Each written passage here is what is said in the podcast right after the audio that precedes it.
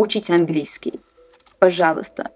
С детства я любила рисовать, и мне было важно, чтобы моя работа была связана только с рисованием. Все, больше меня ничего не интересовало. Мои родители вообще не шарили ни, ни в чем, что связано ни с дизайном, ни с рисованием и так далее. Я за свою карьеру собрала все ачивки для того, чтобы иметь возможность по там, визе талантов или визе намада или там просто для перехода в какую-то международную компанию. Кучу ачивок, которые мне в этом помогают. Без маркетинга и знаний в этой области вы просто художник, который рисует красивые картинки, которые не имеют вообще никакого отношения к дизайну. Если вдруг это работает, это просто счастливое совпадение. Всем привет! Это Настя Егорова и мой подкаст «Выросли стали». Подкаст для тех, кто ищет профессию своей мечты. Выпуск каждый понедельник. И перед тем, как представить сегодня гостя, я хочу рассказать небольшую историю. Несколько лет назад я пыталась себя найти в создании AR-масок, э, которые были популярны в запрещенной соцсети, и проходила курс у Setters. И несколько лекций там вела Ксения Жаворонок.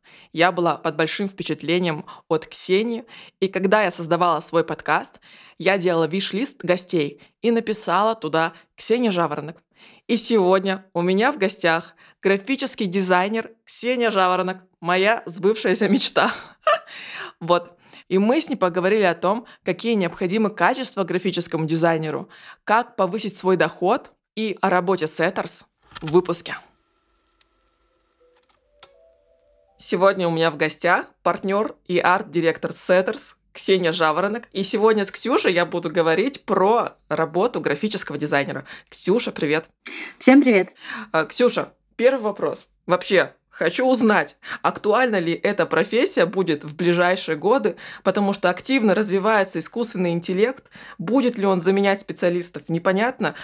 Вообще, идти ли учиться на графического дизайнера сейчас, или искусственный интеллект будет больше как помощник? Скажи, что ты думаешь по этому поводу. Вторая версия. Э, интеллект все-таки будет э, больше как помощник, как, в принципе, и сейчас. Да, безусловно, он развивается все лучше и лучше, но это просто скорее про сокращение времени над каким-то первичным материалом, который ты в дальнейшем будешь обрабатывать.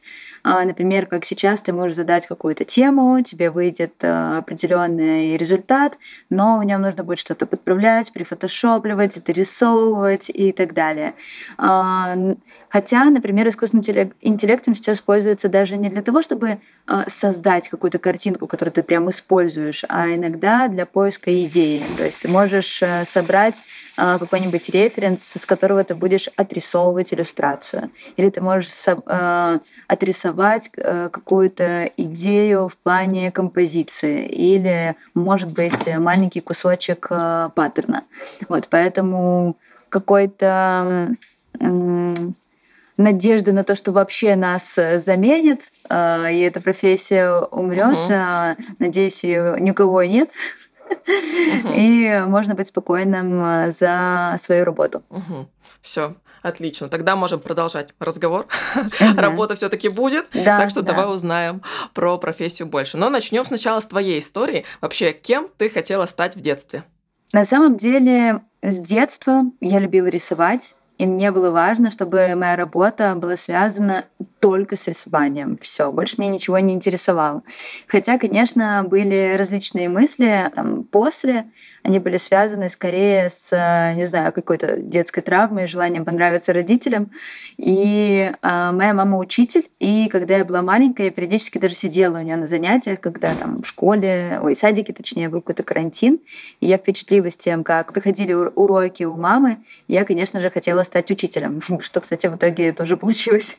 Да, да, а, второе, а, я думала о том, чтобы, может быть, стать инженером или что-то в этом духе, но это было связано с тем, что мне хотелось рисовать. Я знала, что инженеры тоже рисуют, а, но вроде как это какая-то более серьезная профессия. Вот. Но на самом деле не то, что мне очень нравилось. Просто важно было рисование. И, кстати, поэтому я и поступала на графический дизайн — исходя из того, что э, в приемной комиссии мне сказали, что 4 или там, 5 лет моего образования каждый день будут уроки, связанные с рисованием. И, следовательно, я буду кайфовать. И я такая, ну супер.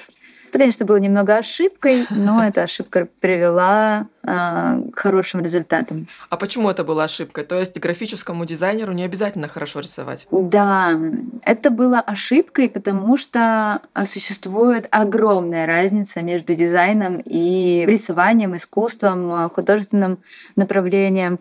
Причем она маленькая, всего лишь одна такая разница, но она максимально значительная. Когда ты художник, ты сначала придумываешь классную идею, а, рисуешь все, что тебе хочется, пришло в голову. Потом ты ищешь заказчика, которому нравится твоя картина, он ее покупает, ты получаешь деньги. Угу. А в дизайне получается, что у тебя меняется всего один пункт, он встает на другое место, но от этого меняется все. Угу. Сначала ты ищешь э, заказчика, а потом получается из-за того, что ты вначале ищешь заказчика, ты должен узнать, что нужно ему, а точнее его клиенту, и придумать что-то, что будет нравиться не тебе и хотеться нарисовать тебе, а что будет нравиться э, и вызывать э, желание купить товар или услугу э, у потенциального покупателя. И, следовательно, ты делаешь не то, что тебе хочется, а то, что нужно бренду. Угу. И только после этого ты получаешь деньги. И меня прям ломало во время правок в первые годы в университете и на практике.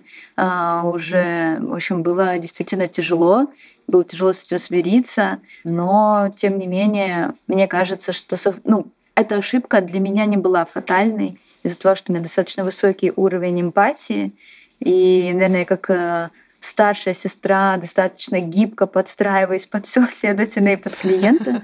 И действительно получилось так, что, в принципе, э, у меня все сошлось как надо. Хотя, конечно, если бы этой черты не было, возможно, этот выбор профессии был болезненно неправильным. Вот, но сложилось хорошо. А у тебя есть одногруппники, которые вот так ошиблись? А, на самом деле, наверное, всего лишь один человек рисовал тоже достаточно много и пошел на дизайн. А, ему было тяжеловато, но у него был слишком, ну, не слишком, а, наверное, очень активный фокус на деньги, и поэтому ему, в принципе, было все равно. Uh-huh. Вот, а все остальные ребята нет, они примерно понимали, куда шли. И мне даже казалось, что моя ошибка это вообще мое преимущество, но на самом деле нет. Я очень хорошо рисовала, потому что там училась художке, реально рисовала всю жизнь. Когда я пришла а, поступать, я увидела, что все мои одногруппники рисуют ну, сильно слабее. Mm-hmm. И я все экзамены там сдавала супер легко, все на отлично. Даже если посещала половину занятий, а, они все именно из-за того, что я уже была подготовлена, рисовала хорошо, и художественное направление было развито очень активно. Но это на самом деле не помогает в дизайне. То есть это помогло мне в университете, но не в дизайне. Вот поэтому боль испытывала в основном только я. А ты училась в Питере, насколько я знаю, да? Да, я училась в Питере в политехе на графического дизайнера. То есть э, я тот редкий случай, когда Вообще. ты учишься и работаешь в дальнейшем по специальности, да. Ты еще и в детстве любила заниматься тем, что ты, по сути, ну, понятно, что сейчас ты этим э, так гибрид э, э этого занятия, uh-huh. но все равно это классно, что твоя детская мечта твоя профессия. Да. А как ты сама себе отвечаешь на вопрос, почему тебе удалось это провернуть? Я думаю, что частично это совпадение, то есть потому что uh-huh. мои родители вообще не шарили ни, ни в чем, что связано ни с дизайном, ни с рисованием и так далее. И изначально посоветовала графический дизайн мне мама, а, чисто случайно. То есть она посоветовала его просто потому, что у ее коллеги ребенок Э, учился на графическом дизайне, стал работать на графическом дизайне. И мама даже, я помню, как на меня это объяснила. Я помню, что мне не понравилось, но при этом она сказала, что а, ты будешь много рисовать. Я такая, а, окей. А, она объяснила это как, вот ты видела вот этот журнал? Я такая, да. Ну вот mm. его делают графические дизайнеры. Я подумала, что журнал это не совсем то, там много цифр, текста, но тем не менее рисования так много, что я подумала, ну супер, кажется, это может мне подойти. Угу. Поэтому это просто совпадение. Угу. А на каком курсе университета ты начала работать? А, практически сразу. Мне кажется, где-то со второго курса Это, кстати, было и хорошо, и плохо одновременно. Из-за того, что было очень много рисования, но на самом деле образование было достаточно слабым. То есть э, uh-huh. у нас было ну, я могу там назвать не так много преподавателей, кто действительно был погружен в тему дизайна, прям активно работал в дизайне. У него была хорошая, хорошо выстроена программа. Таких преподавателей было, к сожалению, немного. И поэтому э, часть занятий для меня были максимально скучными. То есть э, они мне объясняли там светотень, который я выучила уже давным-давно. И поэтому э, я была плохим студентом, я много прогуливала, мне было супер скучно. Плюс у меня там были, были некоторые конфликты и с одногруппниками, и с преподавателями. Поэтому для меня, конечно, университет был не самым лучшим э, периодом, не самым приятным. Поэтому я много прогуливала, и я прогуливала как раз я ходила очень много на выставки, на какие-то лекции вне университета. И я была в профсоюзе, и уже начиная с второго курса по профсоюзу помогала делать какие-то баннеры для мероприятий, какие-то таблички. Mm. Плюс находились частенько какие-то клиенты. Вот как раз я могла прийти на какой-нибудь вернисаж. Там а, были организаторы выставки, и они там были какие-то например, пригласительные или билеты, э, они выглядели не очень. Мы там начинали разговаривать, я говорю, что я дизайнер, и вот э, знакомилась в итоге с часто с потенциальными клиентами на этих э, мероприятиях. Поэтому, да, начала работать рано. Но единственное, что у меня не было финансовой грамотности, к сожалению, ее тоже нигде не преподавали в тот период, ни в университете, ни в школе. И это все было очень невыгодно. То есть я работала максимально дешево, но с другой стороны не очень качественно, будучи студентом на втором курсе. Поэтому, наверное, баш на баш. А, но, uh-huh. в общем, это была сложная работа в том плане, что это были ну, нестабильные заработки. Хотя, например, после второго курса у нас была летняя практика, и я после него заработала ну, такие приятную сумму, потому что я работала в Финляндии а, на практике, и даже все деньги Вау. потратила на то, чтобы поехать на полтора месяца на Бали и серфить там без конца. я помню, как я училась онлайн, удаленно делала задания, отправляла их в университет. И с этого момента некоторые преподаватели как раз-таки начали меня недолюбливать. Слушай, ну это вообще звучит как мечта. Ты, то есть, на втором курсе уже начала зарабатывать достаточно приличные деньги. Давай поговорим про твой путь от университета до Setters. Ага. Насколько я знаю, ты пришла тут достаточно опытным человеком. А, да, был большой опыт. Я бы не назвала его большим опытом в работе над чем-то действительно прекрасным, то есть я имею в виду прям хороший, красивый, качественный рабочий дизайн. Это были средние работы, uh-huh. но тем не менее очень разнообразные. То есть я бы даже сказала, что образование, хоть оно и не было супер качественным, но оно мне помогло тем, что вроде как это был графический дизайн, но программа была очень похожа на Art Direction, потому что мы проходили все. То есть у нас был графический дизайн, тип, типографика, иллюстрация, фотография два года, режиссерское дело, то есть мы снимали фильмы. У нас был 3D-дизайн, интерьеры. Я как раз э, проходила практику по интерьерам. В общем, чего только не было. Был моушен, разработка роликов, анимационных роликов. То есть просто какой-то невероятный комплекс, верстки э, книг и всякое такое. Поэтому, когда я работала, старалась э, для того, чтобы сделать какой-то свою, свой проект, uh-huh. я старалась найти клиента э, под э, домашнее задание. И, следовательно, я начала работать в очень большом количестве самых разных профессий. Uh-huh. То есть я работала иллюстратором, который делал паттерны для заливочных полов. Потом я работала вот как раз дизайнером интерьера, как такой студент э, в Финляндии и делала клуб в Финляндии. Э, из-за того, что я уже перед этим поработала вот этим вот э, дизайнером, иллюстратором паттернов для заливочных полов, в этом же клубе я делала такие не делала не пол, а обои. То есть руч, ручной работы, ну не ручной работы в плане, что отрисовывала красивые иллюстрации. Это превращалось в обои там в этом клубе.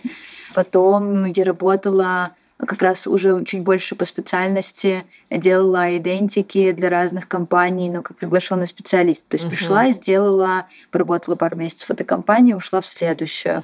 Uh-huh. В одной из компаний я задержалась надолго, и делала там вообще все, отрисовывала баннеры, делала кучу идентики для разных новых проектов этого бренда.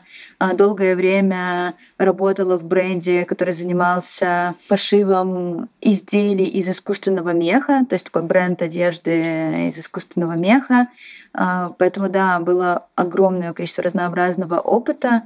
А, это не были какие-то супер классные работы, которые бы хотелось э, показать, э, наверное, там даже на а, конкурсах, но это была очень большая практика, я знала огромное количество форматов, как это все готовится к производству, к печати, uh-huh. куча инструментов, а, что очень сильно, конечно, мне помогло в Setters а, именно быть руководителем. Но да, это был какой-то супер необычный опыт, который uh-huh. такое ощущение, как будто бы меня к Setters даже готовил.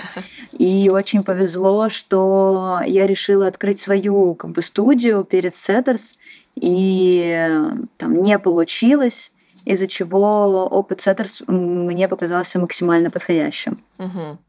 И ты пришла туда обычным графическим дизайнером и за 7 лет стала партнером. Да, так э, и было. Это как раз вот весь предыдущий опыт этому помог, потому что когда я шла в Setters, у меня была задача попробовать на Сеттерс, на маленьком агентстве, которое только начало вообще свою работу, uh-huh. попробовать, что такое открыть бизнес только благодаря ребятам, потому что они набрали на себя очень сложные вопросы, но при этом я всегда за всем этим могла наблюдать. То есть я хотела об них научиться, как работать с финансами, как работать с юридическими вопросами правильно. Uh-huh. То есть я уже, конечно, имела этот опыт э, на предыдущих работах, но хотелось вот э, прям понаблюдать э, за ребятами. Я думаю, что я пришла месяца на четыре, наверное, где-то так, ну максимум на полгода но ребята оказались просто лучшими партнерами для того, чтобы делать что-то свое внутри компании, uh-huh. потому что они были максимально открыты, они не понимали там, особо в дизайне, поэтому просто позволили мне делать все, что я хотела. То есть э, Хочешь, а, нанимай сотрудников. Хочешь, делай структуру отдела. Хочешь, придумывай, как ты будешь работать с этими сотрудниками. То есть все было абсолютно открыто. Можно было делать э, действительно свой бизнес внутри бизнеса компании, но при этом я не такой уж прям единоличник, и это не было чем-то супер обособленным, это просто было классно встроено во все, во все в агентстве. Uh-huh. А, круто. Блин, Ксения, ты сейчас так рассказала, мне аж самой захотелось э, пойти работать графическим дизайнером и устроиться в SETTERS. Да, да. А сейчас э, давай поговорим про цикл работы э, внутри компании, да, вот когда к вам приходит заказчик. Со стороны кажется, что как раз-таки работа графического дизайнера это основная как будто бы работа. То есть вот смотри, приходит заказчик, да, у него запрос там кстати, какой у него запрос? Быть э, более приятным для ага. своей аудитории, да, или как там поменять логотип? Что он вообще хочет? Да, ну могу сказать, наверное, прям комплексно, максимально, э, то есть, грубо говоря, максимальные условия длительности и всего остального для создания вот какой-то визуальной идентичности для бренда. Но если вдруг нас будут слушать кто-то из ребят, кто работает не в агентстве, работает на фрилансе или работает работает в очень маленьком агентстве, uh-huh. возможно, у вас просто часть а, того, что буду рассказывать, она будет выполнена клиентом до, там, или после, или в промежутке, или параллельно. Вот. А от себя расскажу максимальный цикл. Это еще связано с тем, что наше агентство, оно уже как бы очень достаточно большое и популярное, поэтому мы работаем с очень большими клиентами, часто с большими чеками, и, естественно, этот э, процесс, он максимально широкий. Uh-huh. Поэтому чаще всего к нам приходит клиент вообще с какой-то проблемой, а, о том, что, блин, вот у нас есть бренд, допустим, это будет а, бренд чая а, большой, который стоит на полках во многих магазинах, и потом приходит с тем, что, блин, мало покупают, и покупает, например, очень взрослая аудитория. Нас не так активно берут э, в какие-то магазины типа вкус вилл или азбука вкуса, что нам делать. Мгм. То есть они приходят вообще с вопросом о проблеме. У нас в агентстве как раз чаще всего э, сначала совершается аудит, какая-то может э, быть э, помощь по определению проблемы и целей, которые нужно выполнить клиенту, после чего он понимает, о, вот какая у меня должна быть цель. После этого он приходит к нам на стратегию. И вот тут уже тоже эта часть часто встречается во многих агентствах. То есть приходят на стратегию, в которой описывают, что нужно делать для того, чтобы эту цель достигнуть. А, Там рассказывают подробно о аудитории, рассказывают подробно о конкурентах, как от них отделиться, какие вообще есть направления конкурентов для того, чтобы не повторять их путь, а быть уникальными. Там рассказывают о том, на каком языке разговаривать а, с аудиторией, кто точно они, какие у них есть боли, какие у них есть хобби, какие у них есть привычки, какого они возраста, где они учатся. Очень много-много полезной информации, от которой должен отталкиваться дизайнер. И только после этого уже приходит на дизайн. Мгм. Поэтому дизайнер работает не просто с тем, что, например, было у клиента, или если это новый бренд, просто какое представление о бренде у заказчика. Мгм.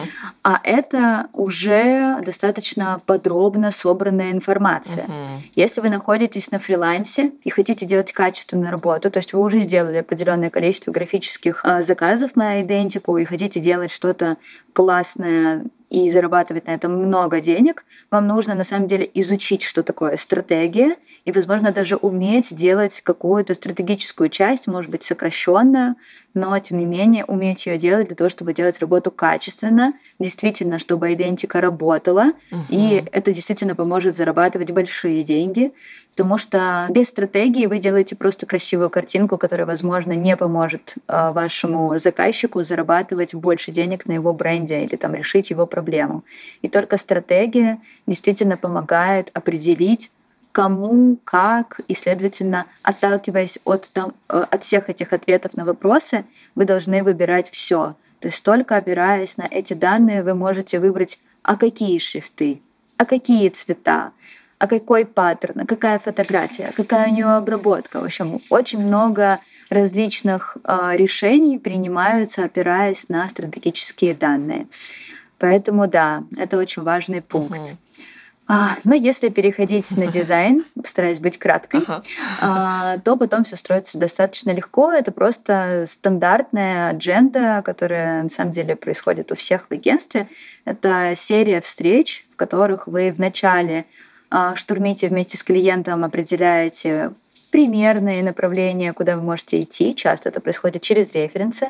В моем случае у меня уже такой достаточно богатый опыт. Я делаю прям такие супер игры с клиентами, где мы придумываем друг другу роли, раздаем их, играем, выбираем, голосуем. В Ага. общем, это какая-то очень длинное, либо одно большое длинное мероприятие, либо это серия встреч, где клиент максимально погружается в процесс, и он чувствует себя партнером в работе над идентикой. Часто все смеются и приходят часто, кстати, ко мне даже именно вот ради этих игр, ради вот этой активности. Мгм. И для того, чтобы дизайнер не просто нарисовал, и ты не понимаешь, почему тебе не нравится, а ты прям максимально погружен, ты понимаешь, почему, ты понимаешь, как. Тебе кажется, что ты и так и есть, что ты создаешь идентику вместе с э, дизайнером. И через эту серию встреч ты уже уходишь рисовать какие-то наработки. Я чаще всего начинаю с логотипа и сразу набрасываю а, палитру, шрифты потенциальные и несколько визуализаций каких-то носителей, чтобы можно было отработать еще элементы идентики, например, такие как паттерны или, например, фотография или типографика какая-то особенная. Показываю клиенту эти наработки, он выбирает, что нравится, что нет, и там через серию правок мы приходим к результату, который клиента устраивает, после чего мы уже уходим работать над э, большим гайдлайном, возможно, брендбуком, если туда еще требуется вшить вот эту стратегическую часть, а, где тоже может быть серия правок, но они скорее имеют такой логический характер, нежели чем творческий. И только после этого мы завершаем работу. И то, на самом деле, это в маленьких студиях работа завершается, но на самом деле в больших студиях она не завершается, потому что часто просят арт-директора остаться на дизайн-сопровождении для бренда на некоторый период и помогать команде использовать э, идентику. Mm. То есть чаще, часто это прям большая презентация внутри агентства, когда ты приходишь и рассказываешь «Привет, mm-hmm. я Ксюша, я помогла вашему бренду измениться, я сейчас расскажу, как всем этим пользоваться». И ребята в течение некоторого времени могут обратиться позадавать вопросы о том, действительно, как этим всем пользоваться.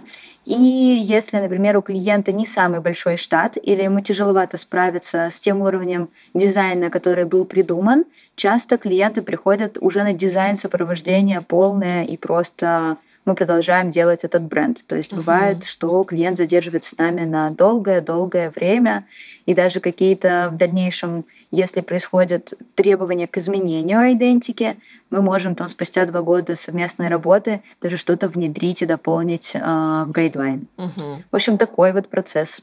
Какая разносторонняя у тебя работа.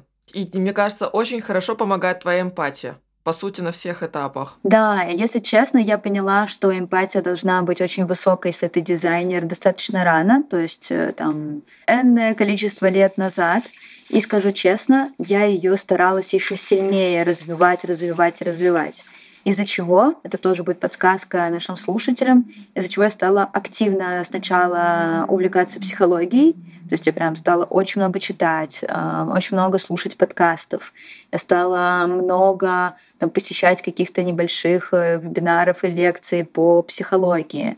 Э, и дальше уже даже стала развивать это все тем, что стала читать книги именно прям про эмпатию, все глубже, глубже и глубже. И отчасти это очень помогло мне в профессии, это очень помогло мне не только в дизайне, но и в руководстве. Mm-hmm. Но при этом, скажу честно, а, ваша чувствительность вырастает настолько, что вас уже нельзя назвать толстокожими людьми, и, следовательно, в каких-то сложных э, ситуациях, mm-hmm. где многим людям тяжело, mm-hmm. например, как э, последние там полтора года, э, конечно, вы переживаете это все сильно активней и, следовательно, страдаете, назову так, сильнее. Поэтому тут нужно быть осторожными, развивая эмпатию. Не забывайте как-то себя морально поддерживать, возможно, даже поддерживать это какой-то терапией, для того, чтобы была возможность включить и выключить эту эмпатию, а не всегда в ней находиться, потому что жить очень сильно эмпатичным человеком очень тяжело. Угу. Мы, кстати, об этом говорили с коучем. Ко мне коуч приходила, Ольга Рыбина, она основатель Академии 5 призм, вот, и мы с ней говорили об этом вот обратной стороне э, эмпатии. Я тоже делилась, что я достаточно эмпатична настолько иногда бываю эмпатична, что мне я прям физически больно от того, когда мне человек там делится своими переживаниями. И вот я не знаю, что с этим делать. Как бы это плюс как для подкастера, да, что я чувствую там своего собеседника, но вот э, такая вот перегиб, конечно, очень мешает, поэтому я тебя понимаю. Э, Ксюша, я еще хотела тебя спросить про защиту проекта. Как я поняла, в конце, да, вот этого э, всего цикла работы, да, но uh-huh. если не считать, когда ты уходишь э, в агентство и рассказываешь, как им пользоваться продуктом, который вы сделали, да, стоит защита проекта. Uh-huh. И я читала твое да. интервью для Setters Education, и там было написано, ты как раз-таки говорила, что ты участвуешь иногда в самых сложных защитах, там приходишь, помогаешь. Да. Вот, расскажи про эти сложные защиты, самый сложный твой случай. Да, сложные защиты. Они бывают достаточно часто, особенно за последние тоже полтора года рынок российский именно э, работы с крупным бизнесом очень сильно переделался. И я не сказала бы, что в лучшую сторону. И сложных заказчиков стало больше, особенно в начале э, этого периода. И приходилось приходилось, конечно, очень сильно работать на защитах и присутствовать достаточно часто. Это было связано с тем, что не всегда профессиональные те люди, которые принимают решения, которые слушают. Поэтому я рекомендую готовиться к защите чуть ли не с первой встречи с клиентом. Во-первых, узнайте все о клиенте, uh-huh. то есть и, и мало того, что вы знаете все о бренде, желательно знать немного о клиенте, может быть, на какой-то из первых встреч, прежде Можно даже попросить опоздать кого-то из ваших коллег, чтобы чуть-чуть поболтать с вашим клиентом и узнать вообще, чем он занимается, чем он увлекается, и вообще, есть ли у него какой-то бэкграунд дизайнерский, то есть насколько глубоки его знания. Это вам может помочь э, в дальнейшем.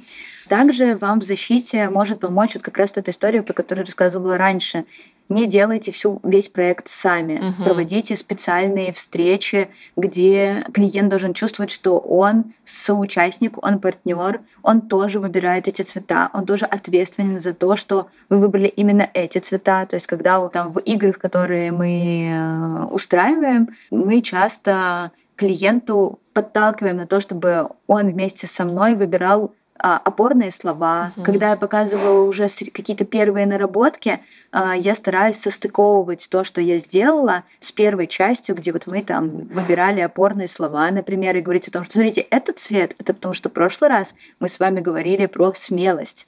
И он уже такой, да-да-да, все точно. И поэтому он соглашается с тем, что ты делаешь, а, не потому что я манипулирую, а потому что действительно он причастен к этому решению уже постепенно. И то есть поэтому итоговую работу ему принять гораздо легче, потому что он уже часть того, что увидел, он принял. Но если говорить про сложного клиента, Тут э, важно вот как раз включать эмпатию. Э, обязательно у тебя должен быть включен экран с тем, э, чтобы ты видел клиента. То есть ты должен видеть лицо, потому что по его реакции ты можешь понять о том, что ему скучно, я говорю слишком много, или он засмурился, его что-то смутило, и ты должен в процессе задать правильные вопросы. А, плюс это, конечно же, психология вообще ведения переговоров. Угу. Она очень важна.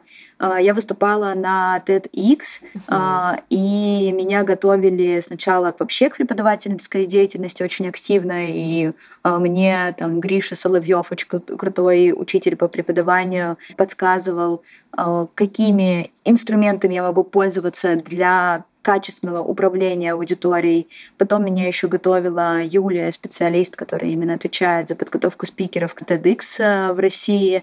Она тоже мне подсказывала кучу различных инструментов по управлению вниманием э, и собеседником.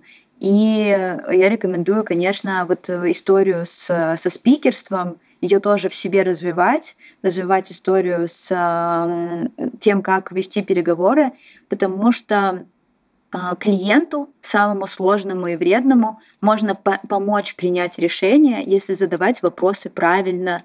А, например, ты задаешь вопросы не закончил полностью рассказ и говоришь, вам что-то понравилось, потому что в ответе можно очень легко сказать просто, а, вы даете возможность клиенту сказать нет очень легко. То есть нет, мне ничего не понравилось.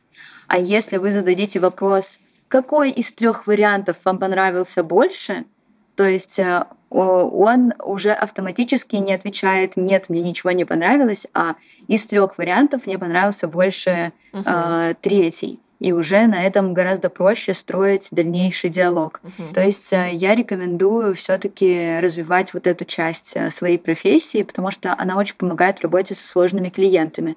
Хотя в карьере встречались очень сложные случаи, например, такие как а, вредные клиенты, у которых вообще там рандомно работают какие-то истории типа «А, мне не нравится работать с девочками. А, я считаю, что э, в моем направлении над дизайном должен работать мужчина. И тут как, как бы вообще ничего не поделаешь, э, и как бы, приходится подстраиваться, либо чуть-чуть хитрить. В общем, бывали самые разные случаи, но эмпатия плюс знания, связанные с управлением внимания, такие спикерские, плюс э, знания, связанные вообще с э, техникой переговорной, они, безусловно, очень вам помогут в том, чтобы клиент был тоже вместе с вами на одной стороне. Ну и если клиент немножко, вот сложные клиенты бывают, это неусидчивые клиенты, которым просто тяжело посмотреть презентацию.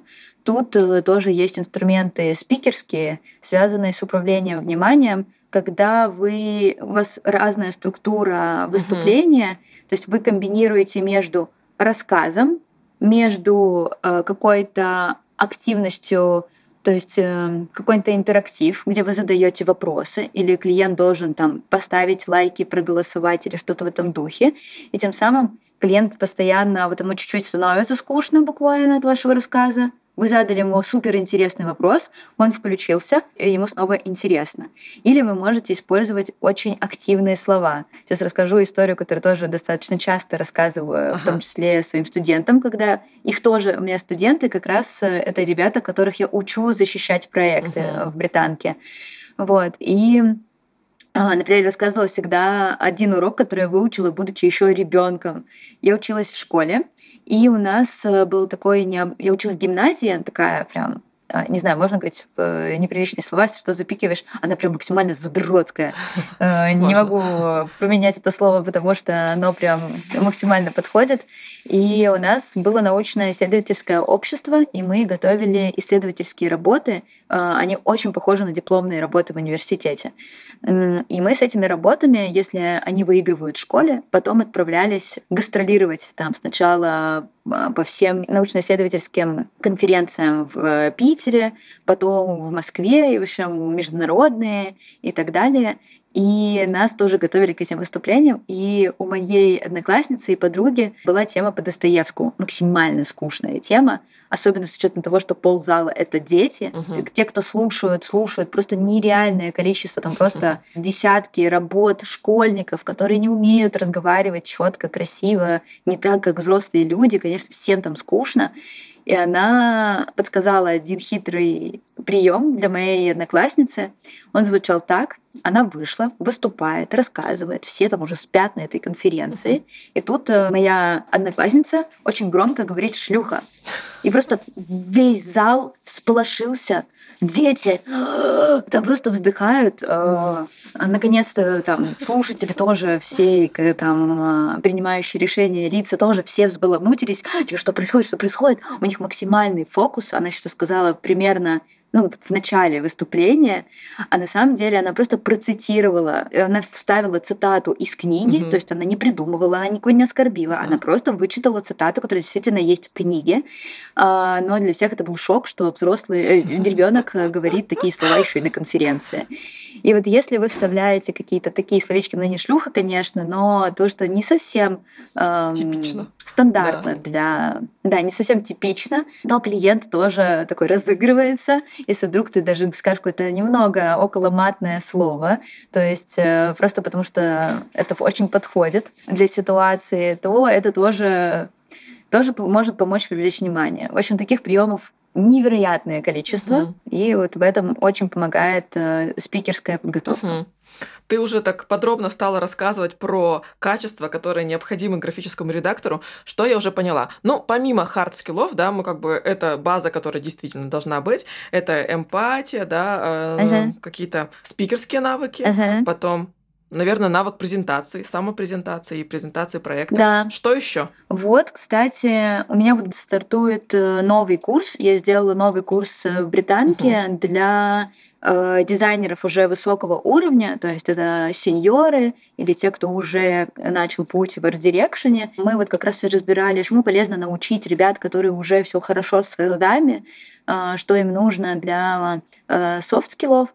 И мы поняли, что помимо просто презентации всего остального, э, нужно активно учиться самопродвижению, то есть пиару. Uh-huh. Это связано с тем, что огромное количество супер талантливых ребят очень мало зарабатывают, работают э, только в одном агентстве, недополучают э, нужное количество не только денег, но и вообще похвалы, славы, крутых проектов и всего-всего на этом свете, хотя они заслуживают, просто потому что они не умеют себя продвигать.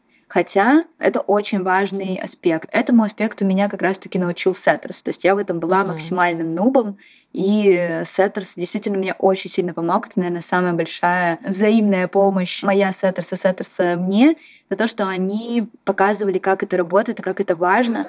Потому что, честно скажу, я стала хорошим дизайнером, на мой взгляд, не такое прям уж огромное количество лет назад это было связано с тем, что вот как раз-таки просто было много практики и много эмпатии. А до этого я была там, я бы даже сказала, плохим дизайнером, правда, плохим. Но я бы все это не смогла объяснить, если бы Ну, конечно, очень помогла преподавательская деятельность, потому что я структурировала свои знания и, следовательно, использовала их качественнее. Но также мне помогла вот эта вот пиар-история, когда ты понимаешь, что пиар — это очень полезная часть твоей жизни, потому что она подсказывает тебе, как рассказать о своих плюсах, каким способом, какие есть инструменты. Она подсказывает, что очень важно участвовать в конференциях, очень важно участвовать даже в самых маленьких, можно начинать с низов. Это может быть вообще лекция, не знаю, в твоем университете э, для предыдущей группы, которую ты вообще собрал сам. Это тоже вполне себе возможно. Э, это очень важно участвовать в конкурсах, даже если ты понимаешь, что твои работы плохие, их можно качественно подготовить, используя некоторые хитрые инструменты.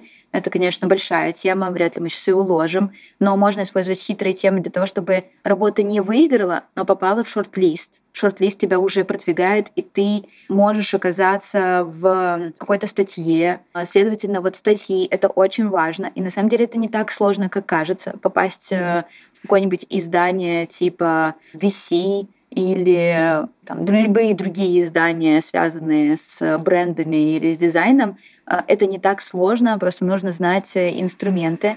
То есть это достаточно легко. И я бы сказала, что, естественно, это какое-то регулярное напоминание о себе, будь то соцсети, канал, или что-то в этом духе, это, конечно, тоже очень важно.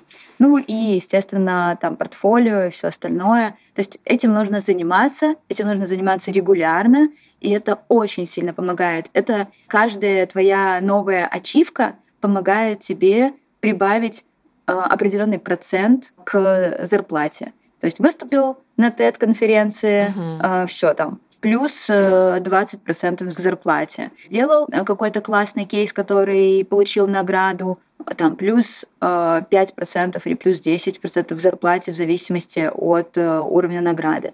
То есть это супер важно, не говоря уже про конкретно наш вот этот с вами период, когда все не понимают, что им делать, где жить, чем заниматься. Uh-huh. И если вы планируете переезжать, то такие вещи это просто must have потому что я за свою карьеру собрала все ачивки для того, чтобы иметь возможность по там, визе талантов или визе намада или там, просто для перехода в какую-то международную компанию, собрала кучу ачивок, которые мне в этом помогают. То есть э, вот эти все конференции, выступления, TEDx, работа в британке. Вот еще у меня большая мотивация это делать, потому что я знаю, что я могу спокойно получить визу э, в Испании, Германии, э, Франции, Англии или Америки. То есть для меня это будет действительно несложно. Угу. Круто. Ксюша, давай еще обратимся к людям, которые еще не знают, идти ли им на графического дизайнера или нет. Есть ли какие-то инструменты, чтобы попробовать как-то понять, это мое, не мое? Ну, вот знаешь, как, например, для программиста, да, он может сейчас много разных приложений, куда зайти, ты можешь там что-то потыкать, попробовать сделать какой-то минимальный код. Вот есть что-то такое с графическим дизайном? Да, есть последние годы этому очень помогает Figma, угу. потому что Figma супер доступный инструмент, его не нужно скачивать, тебе не нужно платить за подписку, а, тебе могут помочь даже онлайн параллельно, вот пока ты находишься в Figma, кто-то со стороны. И можно найти классные задания, например, а, найти какой-нибудь классный плакат, и просто повторять его в Figma, mm-hmm. потыкаться в инструменты, даже там не проходя mm-hmm. какие-то уроки, а, и сделать что-то для себя. Например, сделать какой-нибудь классный сторис. Или как-нибудь оформить какую-нибудь интересную историю там, какого-то своего опыта, а, не просто в пост в Инстаграме с текстом и фотографией, а, например, серия карточек с дополнительно описанным текстом на этих карточках. И вот вроде как уже графический дизайнер, который сделал какие-то посты. В общем, действительно можно пробовать. Я рекомендую фигму. Я рекомендую повторять плакаты, которые вам нравятся. Рекомендую делать что-то для себя, например, оформить свой блог uh-huh. или оформить блог для кого-то из своих друзей, если вы уж совсем стесняшка. Хотя рекомендую все таки делать для себя. Вот. И это действительно поможет вам понять вообще, увлекает ли ваш этот процесс. Потому что, может быть, даже увлекать-то увлекает, Ну, например, как это было у некоторых моих знакомых, и вроде все нравится, у них хороший вкус, а, они быстро изучили инструменты, понимают, как с ним работать, но у них вот просто такой склад характера, что они просто неусидчивые. Вот просто человек не может усидеть uh-huh. а, больше там получаса перед компьютером, и, может быть, у вас э, всплывет какая-то проблема типа этой, а, из-за uh-huh. чего вы поймете, что именно графический дизайн это не ваше. Ну, например, с учетом хорошего вкуса и понимания того, как работает инструмент, а, может быть, ваша профессия это не графический дизайн, а менеджер дизайн проектов. Вполне может быть. Хм. Интересно. А ты как человек, который нанимает графических дизайнеров, правильно? Ты же занимаешься, да? А, да. Собеседуешь людей. Ты смотришь на их образование или ты смотришь больше на их навыки и работы? Честно скажу, что, наверное, за э, семь с половиной лет в компании я стала смотреть ну, просто, что есть какое-то образование. Только последние годы и то это больше было связано с тем, что мы уже выросли до такого уровня, что нам нужны классные ребята. Хотя мы тоже берем и стажеров, и джунов, и так далее. Но были периоды, вот особенно вот, эти полтора года, у нас не было времени активно заниматься стажерами и джунами. Мы нанимали большое количество уже готовых специалистов. И, конечно, там на образование мы посматривали, но не, не, это не должно быть обязательно высшее образование в сфере дизайна, это может быть даже просто какие-то курсы, это вполне подходит. И мы наблюд... ну, как бы посматривали просто потому, что нам уже нужны были готовые ребята.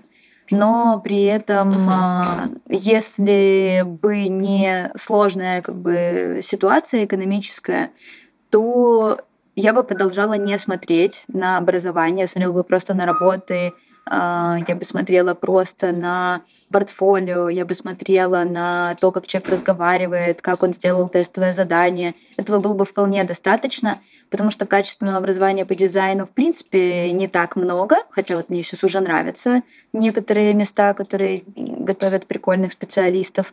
И еще и образование периодически отстает, поэтому это тоже не, ну, не дает никакой гарантии.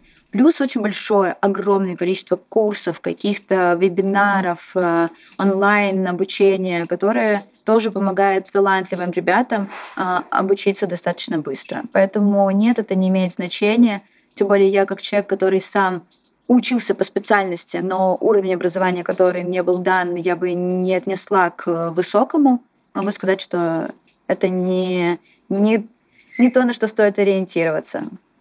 Да. Угу. Так, Ксюша, мы переходим к рубрике вопросы от слушателей. Uh-huh. Здесь я понимаю, что мы на многие вопросы уже ответили. Но вот Никита спрашивает, где брать референсы?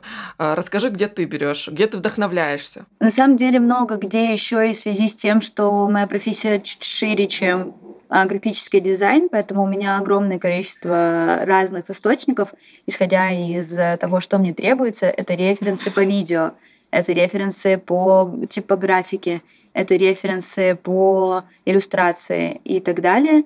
Но если говорить про классические а, места, то, конечно же, это Pinterest, конечно же, это а, Dreamble, а, Behance и, в общем, все, что связано с тем, где эти работы присутствуют. А, но, угу. естественно, этот список гораздо шире, если мы говорим про там видео или это, про, про, про продакшн и все остальное. Но я думаю, что это не самая интересная тема для наших текущих слушателей. Но также я активно пользуюсь э, соцсетями, в которых присутствуют дизайнеры. Mm. То есть у меня очень качественно настроенный даже тот же самый Инстаграм. У меня большое количество подписок, и я всегда специально, да простят меня друзья, я не лайкаю друзей, но я лайкаю э, очень много дизайнеров. И поэтому у меня, во-первых, выдается в вот этих вот рекомендациях очень много постов по, по дизайну. Плюс я подписана на огромное количество дизайнеров.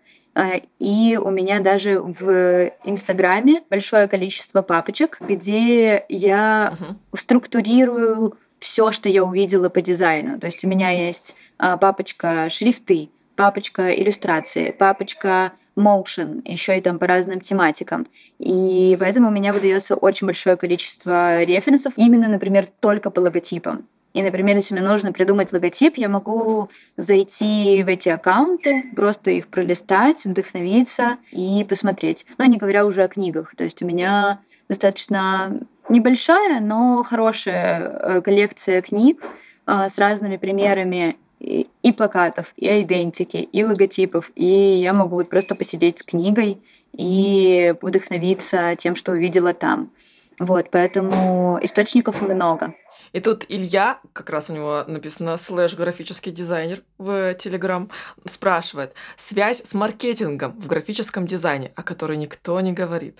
Как ты связываешь это в своих работах? По-моему, ты сразу об этом сказала, да. что это основная, да, типа штука. Да, да, это без этого вообще дизайн не работает. Без маркетинга а, и знаний в этой области вы просто художник, который рисует красивые картинки, которые не имеют вообще никакого отношения к дизайну. Если вдруг это работает, это просто счастливое совпадение. На самом деле вам действительно нужно как можно больше стараться изучать маркетинг, э, следить за каналами, за какими-то новостями, потому что без этого ваша работа неэффективна. А еще Илья спрашивает, как не стоять на месте и развиваться. Но вообще у нас такая профессия, в которой вообще нельзя стоять на месте, потому что постоянно происходят обновления. Обновление программ, обновление того, что актуально. Появляются новые бренды, появляются новые а, даже инструменты продвижения этих брендов, новые соцсети. А, в общем, все вокруг меняется.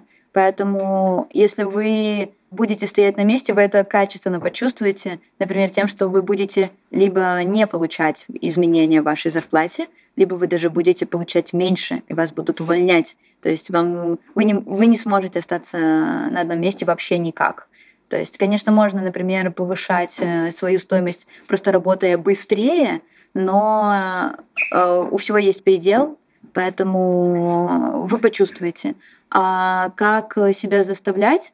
Ну, опять же, это быть подписанным а, на классные подкасты, в которых вам рассказывают о том, что происходит вообще в сфере. Это посещать мероприятия, связанные с дизайном, какие-то конференции, а, посещать, даже зайти в британку в период, когда у них происходят выпускные. Это тоже будет полезно, потому что вы будете в шоке от того, как много талантливых ребят, как много чего нового и интересного они делают. Это качественная uh-huh. стряска э, для вас. Это следить следить за конкурсами, которые происходят. То есть э, инструментов для того, чтобы себя попинывать, их много. Да. Круто. И финальные три вопроса. Ксюша, быть графическим дизайнером — это? Быть графическим дизайнером — это соединять в себе огромное количество разных профессий для того, чтобы делать свою работу качественно. Угу. Еще у меня есть рубрика «Я рекомендую», где мой гость рекомендует моим слушателям что-то почитать, посмотреть, сходить в театр на какую-то постановку, что его не так давно впечатлило. Ага. Вот, поделись своей рекомендацией. Рекомендация.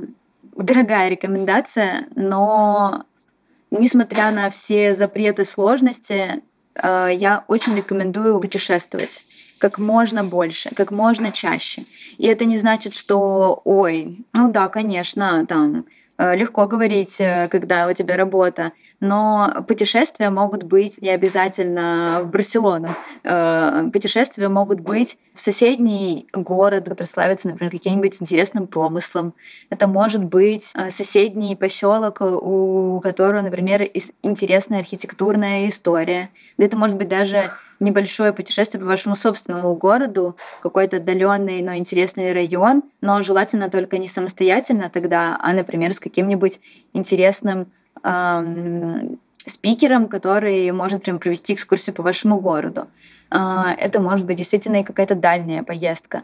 Но я скажу, что мне кажется, что я стала э, все лучше и лучше в дизайне как раз-таки из-за путешествий. Я стала очень активно путешествовать там, с 20 лет. До этого мне это было недоступно как раз-таки там, и по финансовым э, вопросам. И вот с 20 лет я стала понимать, насколько мир разный, насколько люди разные, насколько инструменты разные. Стала очень много заимствовать всего того, что видела.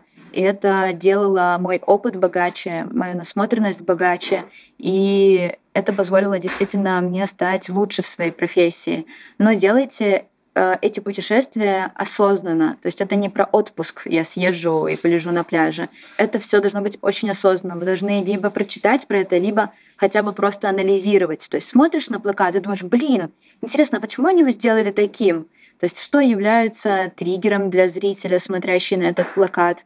Что является инструментом, который делает э, там, эти плакаты по городу консистентными? То есть разбирайте все, что видите, по маленьким кусочкам. И это будет э, лучшим помощником для развития. Угу. Кстати, ты в своей запрещенной соцсети э, тоже делишься, да, там своими впечатлениями от путешествий. И так с точки зрения как раз-таки дизайнера, это очень интересно наблюдать. Вот, так что классно, что ты это делаешь. Спасибо. А ты сейчас путешествуешь, да? Ты сейчас в Барселоне, и что, угу. и, насколько я знаю, ты занимаешься там международным сотрудничеством, налаживаешь. Это так или нет? И как у тебя успехи? Я как твой работодатель спрашиваю, Ксения, как успехи с международным сотрудничеством?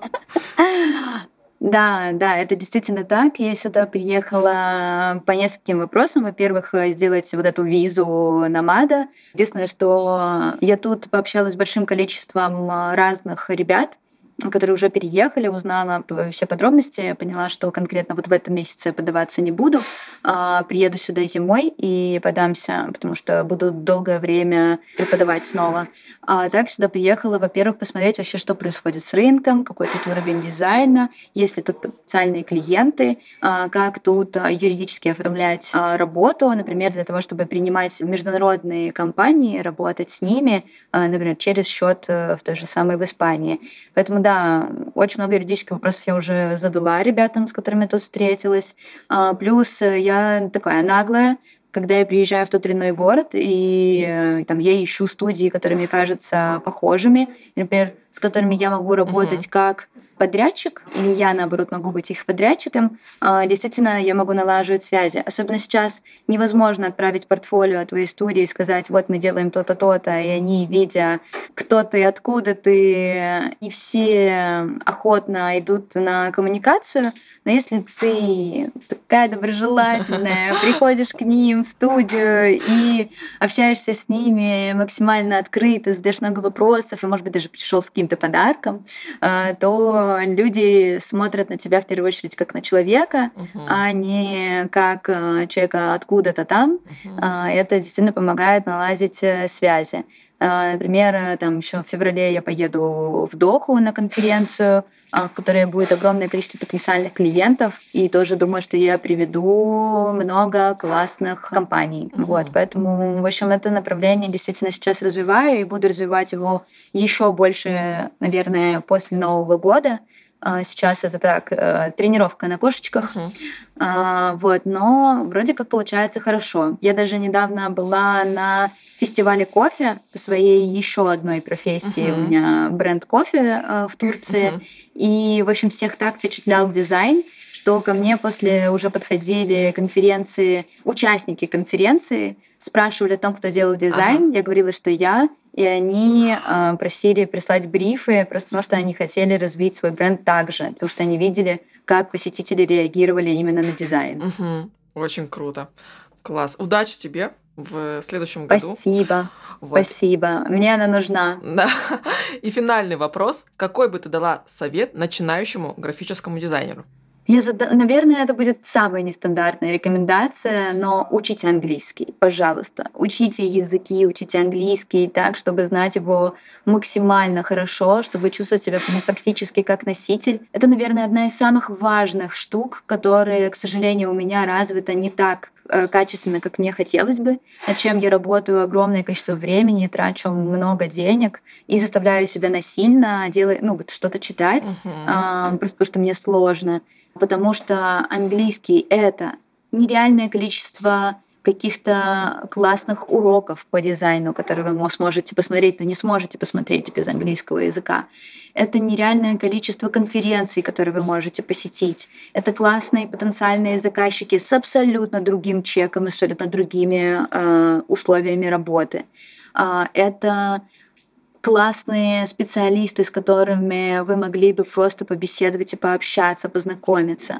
Это классные путешествия. Это, это просто неограниченный мир. Вы можете жить лучшей жизнью, если будете знать иностранные языки. Поэтому просто заклинаю вас, учите их, э, смотрите все сериалы на английском, э, учите хоть насильно, но учите. Это самая, наверное, важная вещь, особенно в наше время. Удивительно, но понимаешь, вот у меня до тебя была запись с педиатром, и, и там тоже человек сказал в конце совет начинающему педиатру учите английский язык. У меня вышел выпуск с э, Анастасией Ивановой Use Your English, э, это ее школа вот английского языка. Uh-huh. Короче, мне кажется, что это какие-то знаки мне, возможно, даже вам, слушатели. Так что давайте все вместе учить английский. Да, Ксюша, спасибо большое, что ты пришла. Мне кажется, вообще максимально полезно получилось, особенно для человека, который уже в индустрии.